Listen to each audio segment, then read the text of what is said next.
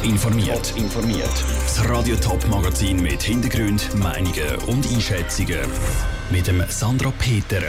Warum die Zukunft der Ostschweizer Zahnradbahnen auch nach einer Untersuchung der Regierung noch ungewiss ist und was Schweizer Außenpolitiker vom Treffen zwischen dem Bundespräsident Ueli Maurer und dem US-Präsident Donald Trump erwartet, das sind zwei von den Themen im Top informiert.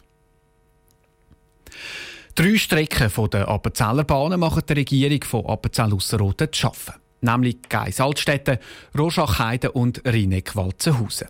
Sie müssen in den nächsten Jahren saniert werden. Pro Linie wird das bis zu 30 Millionen Franken kosten. Die Regierung hat darum überprüfen lassen, ob sich die Bahnen überhaupt finanziell noch lohnen. Die Überprüfung ist zwar abgeschlossen, aber die Zukunft der Bahnen ist weiter ungewiss. Darum soll jetzt eine zweite Überprüfung zeigen, was für eine touristische Bedeutung die Bahnen haben. Sarah Frattaroli hat mit dem Ausserrhoder Regierungsrat Tölf Biasotto über die Zukunft der Bahnlinie geredet die Wirtschaftlichkeit von diesen Bahnen, respektive die Wirtschaftlichkeit oder Kostendeckung von diesen Bahnen ist retour gegangen, weil Nachfrage oder eben Besucherzahlen, Frequenzen zurückgegangen sind. Die Analyse zeigt jetzt aus rein fachlicher Sicht, dass es Alternativen gibt, wo auch könnten angedenkt werden, aber es sind noch keine Entscheid gefällt, weil wir machen jetzt zusätzlich eine touristische Studie noch, um eine Gesamtbeurteilung können machen, wo dann auch die politischen Erwägungen einfließen. Was kommen da für Möglichkeiten in Frage? Also gibt es nachher vielleicht eine Busverbindung oder wie sieht das aus? Da ist denkbar, aber wir prüfen auch die Möglichkeit von einer automatisierten Variante. Gerade zum Beispiel Rheineck-Walzenhausen könnte auch eine automatisierte Variante sein anstatt Bus. Eine ersatzlose Aufhebung von diesen drei Strecken, die kommt nicht in Frage, da kann man wirklich schon ausschliessen. Wichtig ist auch, wir haben alle Gemeinden auch bei uns auf dem Boot und in diesen Sitzungen hinein, also die sind bestens auf dem gleichen Stand von den Analysen und von den Erkenntnissen, die man bis jetzt getroffen hat. Sie haben gesagt, Sie machen nochmal eine zweite Studie, die eben das touristische Potenzial von diesen Strecken anschaut. Wenn jetzt die touristische Studie ergibt, dass das Potenzial von diesen bestehenden Zahnradbahnen eben auf touristischer Ebene groß ist, wäre es dann auch eine Option, dass man eben doch an dieser Lösung festhält, die man bisher hat?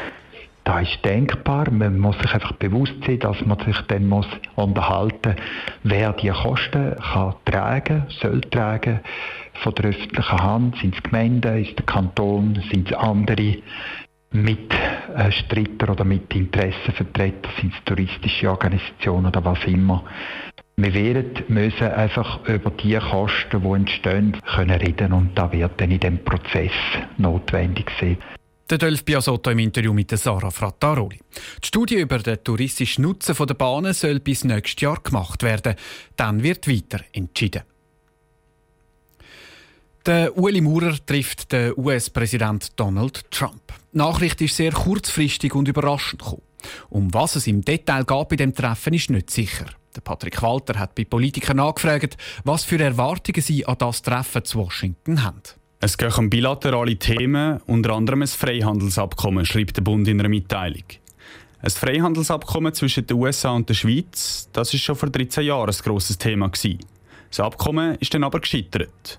In den letzten Jahren hat die Schweiz wieder versucht, ein Handelsabkommen abzuschließen, aber bis jetzt ohne Erfolg. Der St. Galler FDP-Nationalrat Walter Müller schaut aber jetzt zuversichtlich auf das Treffen von Uli Maurer mit dem Donald Trump.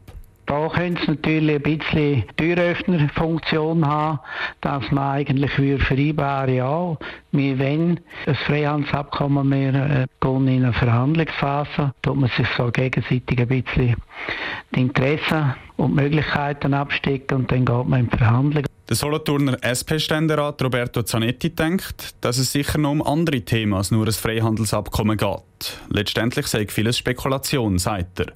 Aber er rechnet damit, dass es auch um die Vermittlerrolle der Schweiz in internationalen Konflikten geht. Und er ist überrascht, wie kurzfristig das Treffen angekündigt worden ist.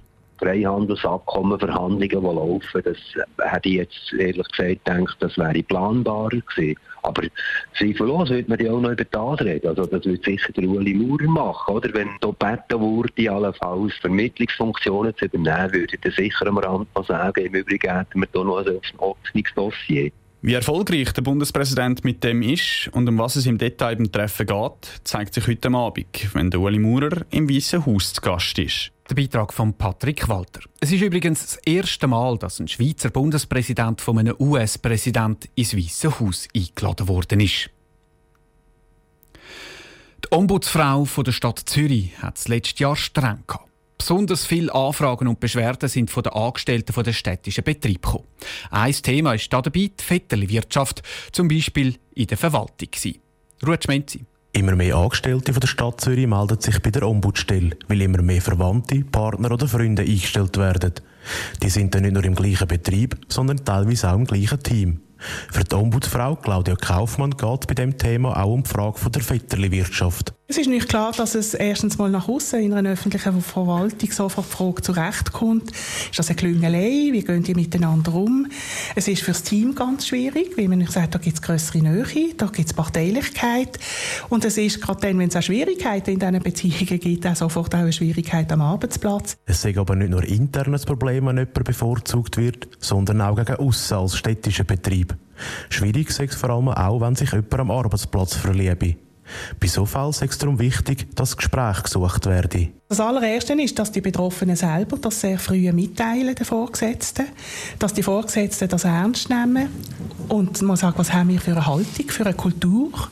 Wie informieren wir? Transparenz und Information ist sicher das Erste.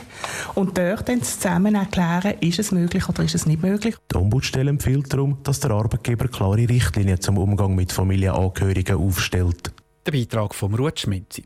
Über das ganze Jahr geschaut hat die Ombudsstelle von der Stadt Zürich gut 1400 Fälle bearbeitet. Top informiert, auch als Podcast. Mehr Informationen gibt es auf toponline.ch.